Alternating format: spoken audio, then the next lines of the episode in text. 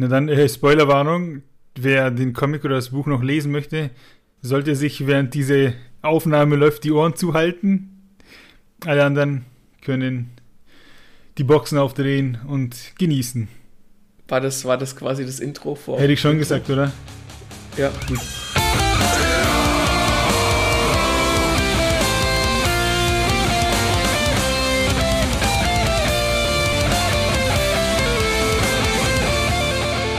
Hallo und herzlich willkommen zu einer neuen Buchrezension von Lesen und Lesen lassen mit mir, dem Martin und dem Augensammler. Hallo. Hallo Augensammler Maxe.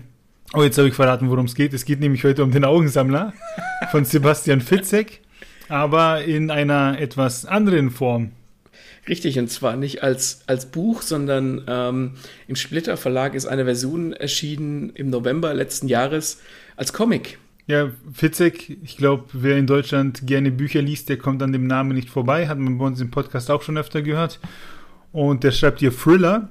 Und das ist natürlich spannend, weil den hat er nicht selbst gezeichnet. Gezeichnet wurde der Comic von Frank Schmolke und der hat einen ziemlich guten Job gemacht, weil ich das schon mal vorwegnehmen darf. Ja. Die Süddeutsche hat nämlich wie wir den Comic auch in die Hand genommen und die haben ja ihr Fazit dargelassen. Das möchte ich euch kurz vorlesen. Aus nicht besonders guten Büchern können sehr gute Filme werden. Frank Schmolkes Version von Der Augensammler beweist, auch aus einem ausgesprochen schlechten Buch lässt sich ein gut erzählter, visuell aufregender Comic destillieren. Maxe, kannst du das so bestätigen? Ja, das kann, also dieser, das stimmt schon. Also das, was Sie geschrieben haben, stimmt schon. Also ich bin kein, ich bin kein fitzer Kenner und ich bin auch kein, ich bin auch kein großer Krimi- oder Thriller-Leser. Ähm, Nehme ich einfach nicht so oft zur Hand. Bin ich jetzt aber nicht abgeneigt. Und ich sag mal so: Das Visuelle in dem Comic ist ziemlich geil. Mhm. Die Geschichte hingegen ist nun ja. Dann gehen wir mal von den Äußerlichkeiten äh, nach innen in die Geschichte. Der Comic, wie, wie sieht er von außen aus? Was, was, kaufen, was kauft sich der Mensch da, wenn er das im Buchladen holt? Und wie sind denn die Zeichnungen? Also ich, ähm, was er sich kauft, ist auf jeden Fall schon mal ein ziemlich großes Buch. Also du, man hat durch das Format, das, ich kann jetzt nicht sagen, welches Format es ist, ob das jetzt DIN A4 pro Seite ist, weiß ich nicht. Ähm, es ist auf jeden Fall relativ groß, weswegen die Panels auch relativ groß sind. Okay. Und das ist, das ist ganz geil, weil man dann halt wirklich mit dem Kopf in, ins, ins Buch rein kann, sozusagen. Hm. wenn das Sinn macht. Das heißt, es gibt viel zu entdecken, man kann sich viel angucken. Du hast nicht so ein kleines Heftchen in der Hand, sondern ein richtiges großes Buch. Und ich kann nicht sagen, mit was der Zeichner gezeichnet hat, der Frank Schmolke. Dazu fehlt mir der Background.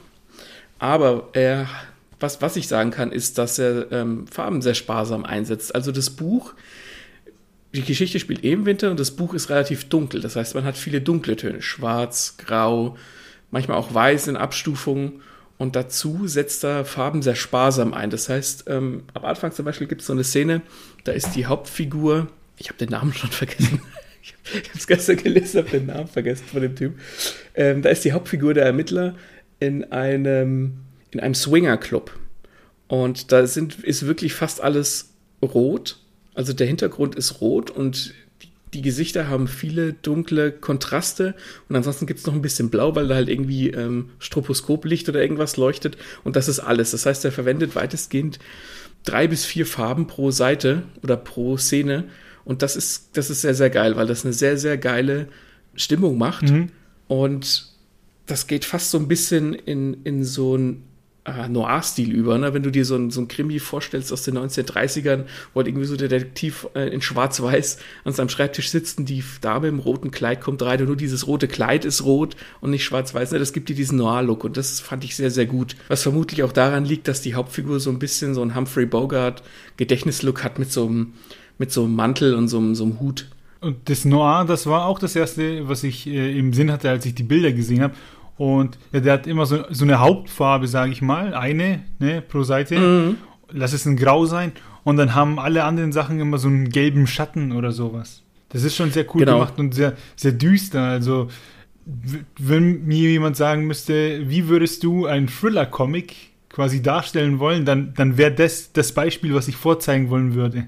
Ja, also das ist, das ist tatsächlich, und das soll gar nicht so, ähm, wie soll ich dann sagen, so formelhaft wirken, sondern das, das, das ist genauso, wie man sich das vorstellen würde, aber halt gut. Und was mir auch noch aufgefallen ist, dass die Panels, ähm, die haben nicht wie in einem, in einem Comic oder so äh, Ränder, mhm. sondern das, das fließt teilweise so ineinander über, dass sich das, dass sich die Bilder im Kopf fast schon so ein bisschen bewegen, dass sie sich selbst zeichnen. Das, das wirkt ein bisschen komisch, wenn ich das versuche zu erklären. Aber das, äh, das, das merkt man, wenn man dann das, das, den Comic liest. Also vom Künstlerischen her ist es komplett geil. Habe ich, hab ich richtig, hat richtig Stimmung gemacht. Sehr gut. Obacht, Überleitung. Also, außen hui, innen pfui, fragen wir uns. Wir kommen zum Inhalt. Ich sag mal so, Fitzek, ähm, ja, der hat ja schon sehr viele, sehr viele Thriller auf den Markt. Augensammler ist, glaube ich, ein bisschen älter.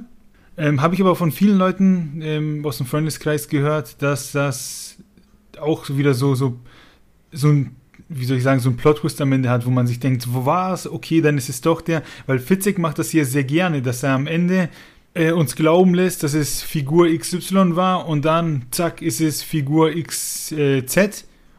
Und dann auf den letzten zwei Seiten ist es dann doch Figur AB. Haben wir hier mhm. so eine mhm. ähnliche Struktur?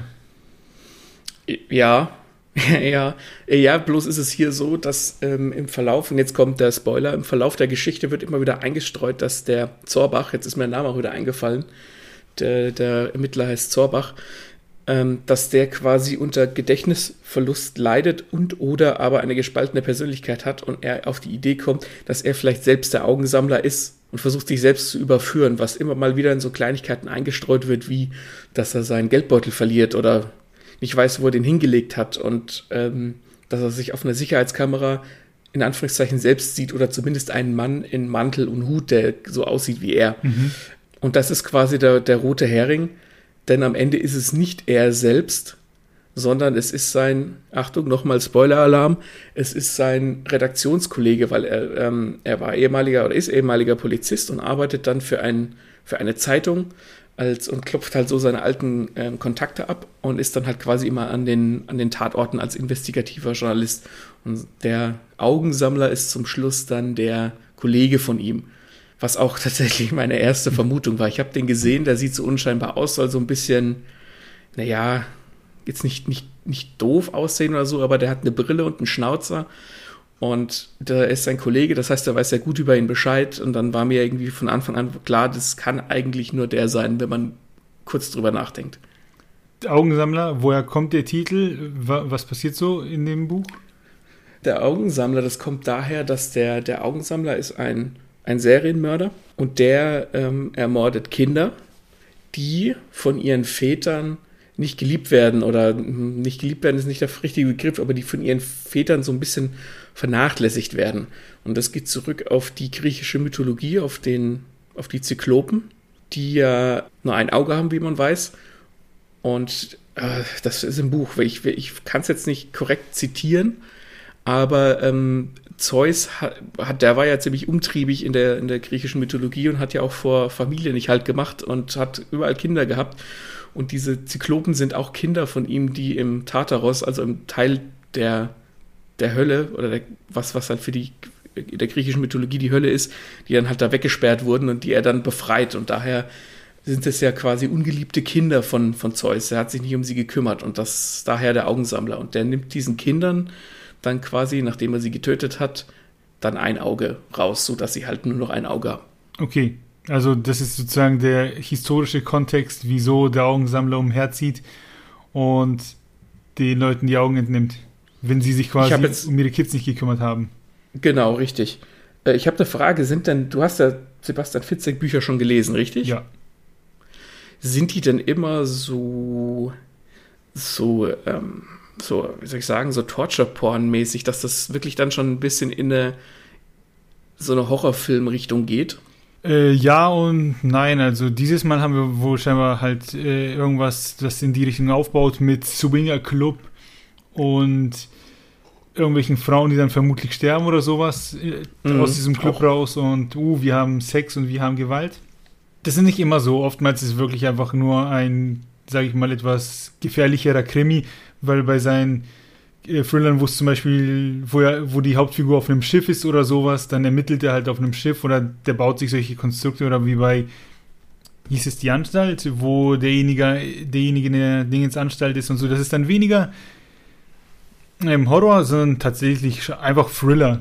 Ne? Also Horror würde ich ihn würde ich ihn nicht bezeichnen. Oder Torture, Porn, Horror, was weiß ich. Das trifft vielleicht nur auf das eine zu. Okay.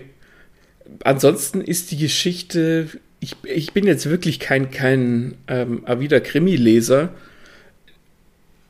Aber mir kam die, die Prämisse und, und das, das Motiv auch von dem, von dem Augensammler und, und alles dieses drumherum, wie der Zorbach quasi von, von A nach B nach C nach D kommt, sehr, sehr vertraut vor. Ich möchte jetzt fast schon sagen, ausgelutscht, weil ich, das ist jetzt nichts, was irgendwie neu für mich war. Also da war jetzt nichts irgendwie clever dran, das, so dass ich sage, ah, damit habe ich nicht gerechnet oder ja, also der spielt schon, der weiß schon, was er tut, der Fitzek. Das ist ganz klar. Aber das wirkt, hat auf mich nicht frisch gewirkt. Das hat auf mich wie so eine, ähm, so eine Standardübung gewirkt. Also der, der Krimi hatte für mich jetzt nicht so diesen Wow-Effekt, dass ich irgendwie was Neues gelesen hätte. Ja, der, der Fitzig, das merkt man schon nach ein paar Büchern, der hat so, ich sag mal, seine Formel, ähm, die kann er sehr gut. Das, der weiß, was er macht. Der kann die Cliffhanger am Kapitelende auch immer sehr gut, auch wenn sie öfter schon auch ein bisschen ausgelutscht sind nach dem Motto, und dann bezählt er den Raum und was er gesehen hat, verschlägt ihn den Atem. Ne? Und dann willst du halt umblättern, äh, weil du wissen willst, was da eben gesehen wurde. Der arbeitet halt ja. so viel mit Dank. Und ja, Spannung kann er erzeugen, nur wie gesagt, irgendwann gewöhnt man sich daran. Und ich glaube, das war bei dem Comic äh, auch der Fall, würde ich sagen, oder dass äh, du den Page-Turn hast und dann siehst du, oh, dann ist jetzt doch diese Frau gestorben, die er am Tag vorher irgendwie gesehen hat. Wie kommt das zusammen? Und das ist halt alles so ein bisschen konstruiert, dass es ja für ihn passt. Ja, konstruiert ist tatsächlich der Begriff, den ich am ehesten mit, diesem, mit dieser Geschichte verbinden würde. Da kommen halt Sachen zusammen, wo du einfach, wenn, wenn man selbst schreibt, kann man da einfach sehen, wie der Autor quasi gedacht hat, dass er jetzt von A nach B kommt, ohne dass da viel Trara drumherum gemacht wird, was im Grunde ja gut ist, dass, dass da nicht viel drumherum erzählt wird, aber dadurch wirkt so eine Krimi-Geschichte halt zumindest auf mich sehr vorhersehbar. Das gilt jetzt für die ganze Geschichte und manche Szenen, die waren auch, also da gab es eine Szene, da habe ich, ich weiß nicht, was, was der, ob das im Buch genauso ist, vermutlich schon, also die Lösung für dieses Problem, das sie in dieser Szene hatten, das, das war komisch. Ich kann, also, ich, ich erzähle dir die Szene mal. Die in dem Keller? Und zwar ist es so, dass der Zorbach, der kriegt dann noch so, eine, so einen Sidekick an die, an die Seite gestellt, eine blinde, ähm, ich glaube, eine Psychiaterin ist sie. Und die landen quasi in einem Keller, wo eine, eine Leiche drin liegt, die ähm, weiß ich nicht, ob das Folie waren, die die eingewickelt war, aber irgendwie sowas. Und die lag da und die Tür geht zu und so Lüfter gehen an, die die Luft absaugen. Was ich mir jetzt nicht erklären konnte, wie das funktioniert, aber okay, wir, wir, wir we, roll with it. Lüfter, die die Luft absaugen. Und dann stellt sich raus, dass diese Leiche gar nicht tot ist, sondern dass sie auf einmal anfängt zu schreien. Und diese Frau, diese, die da liegt, die soll quasi so langsam vor sich hin darben, die soll keine Ahnung, halt langsam sterben und die Fliegen fliegen schon um sie rum und vergammeln bis sie halt irgendwann tot ist. Und für den Zorbach und seine, seine Kollegin ist es dann so, die kommen nur aus dem Keller frei, wenn sie diese Frau quasi umbringen, wenn sie quasi das Leben von der für ihr eigenes tauschen. Und dazu haben sie 15 Minuten Zeit. Im Prinzip ein recht gutes Rätsel und, und ähm, eine Situation, die Spannung erzeugt, nur ist das Erste, also der ruft dann da unten an, der, der Killer, und sagt ihm halt, was Phase ist.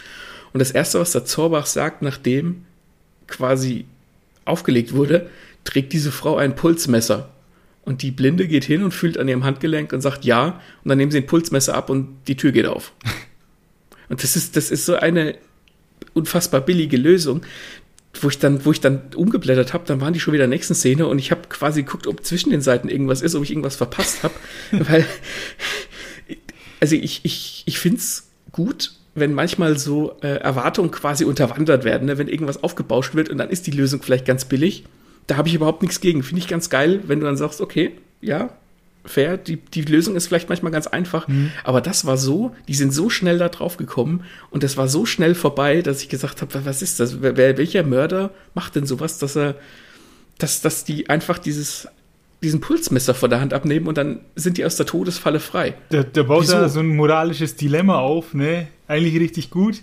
Und dann ist es irgendwie so wie das Kind, das sich hinter der Tür versteckt und den anderen erstrecken will. Und dann geht der andere aber durch die Hintertür ins Haus und der Trick hat nicht geklappt. ja. Weil, weil ich, ich finde halt immer, dass so ein Killer in einem Krimi, der muss ja clever sein. Der muss die Figuren ja erstmal ein bisschen ausspielen können, bevor er dann möglicherweise vielleicht geschnappt wird. Und wenn der aber solche, wenn der denen eine Todesfalle stellen will, und will die quasi tot sehen, die Hauptfigur, dann muss die Todesfalle ja auch so gut sein, dass die Hauptfigur damit zu kämpfen hat, überhaupt da freizukommen. Weil wenn der Killer sowas Blödes macht, wie jetzt in dieser Geschichte, will er dann die Hauptfigur in Wirklichkeit töten? Oder hat das noch eine weitere Bewandtnis? Also es hat dann später noch eine Bewandtnis, weil die letzte, das letzte Opfer ist dann der Sohn von der Hauptfigur, den die Hauptfigur natürlich auch vernachlässigt hat und er ist geschieden und überhaupt ist alles scheiße. Also da kommen Klischees über Klischees. Aber das war alles, das, das wirkte alles manchmal einfach entweder sehr klischeehaft oder sehr beliebig. Okay. Da wird einfach mehr mit Schock gearbeitet, dass da jetzt eine Frau liegt, die dann doch nicht tot ist, als mit Logik. Ich glaube, das ist sowas, dass wenn man ich sag mal, nicht hinter die Kulissen des Schreibens guckt oder äh, irgendwie, weiß nicht, sich zu viele Gedanken macht, sondern sich einfach fallen lässt, wie in einem Kinofilm, ne, den man einfach, ich sag mal, reinfrisst, den man anguckt, dann hat man durchaus seine Schocker und denkt sich, oh, voll geil, am Ende war es dann doch der oder der.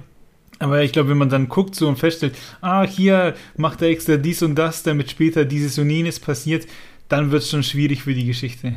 Ja, ich könnte mir vorstellen, dass das auch ein bisschen A, ein bisschen schwierig ist für alle solche Krimis, weil es halt schwierig ist, bei der Masse an Krimis, die existieren, da was Originäres und was Neues zu erzählen. Und B ist das auch ein bisschen das Problem vom Fitzek selbst, wenn der immer eine recht ähnliche Formel hernimmt. Und ich bin jemand zum Beispiel, ich kann, wenn ich einen Film angucke oder ein Buch lese, ich kann dieses hinter die Kulissen gucken nicht abstellen. Ich sehe das. Ich, ich, ich bin dann auch rausgerissen aus der Geschichte. Das heißt natürlich, dass wenn jemand was total geil macht, und mit meiner Erwartung spielt, die ich jetzt als jemand habe, der weiß, wie Geschichten funktioniert, dann bin ich total hin und weg. Finde ich total geil. Das ist äh, das höchste Hoch, was ich aus einer Geschichte kriegen kann, wenn ich vom Autor verarscht werde und habe was nicht kommen sehen. Im Umkehrschluss sehe ich das dann halt bei solchen Geschichten äh, kommen oder sehe, was der Autor versucht hat, was dann nicht funktioniert hat. Ja, deswegen hast du recht. Also ich glaube, das funktioniert auch für viele Leute, dass die sich da fallen lassen und quasi mit auf die Reise gehen und zum Schluss dann ihren Aha-Moment haben aber für mich funktioniert es nicht. Aber ihr könnt uns ja verraten, ob es für euch funktioniert hat. Ähm, ja, schreibt uns überall in die Kommentare auf YouTube, auf Instagram, auf Facebook, ob ihr das, den Comic gelesen habt, wie ihr den Comic findet und ob ihr das Original gelesen habt. Ne? Wir brauchen da eure Erfahrungswerte, wir brauchen da den, da den Vergleich. Und Obacht, checkt Instagram und Facebook aus, denn wir haben den Augensammler für euch da und verlosen ihn da. Wenn noch nicht ja. gehabt oder gelesen oder zum Verschenken. Das könnt ihr euch aussuchen. ich, zum Schluss möchte ich noch sagen, ich habe es nicht bereut, diesen Comic gelesen zu haben. Es war äh, vor allem auch wegen der, der Zeichnung echt eine, eine gute Reise. Ha, du würdest also sagen, der Augensammler von Fitzig, der Comic war eine Erfahrung? Ja, ja. Vor allem wegen, des, wegen der Zeichnung des Comics selbst. Jawohl.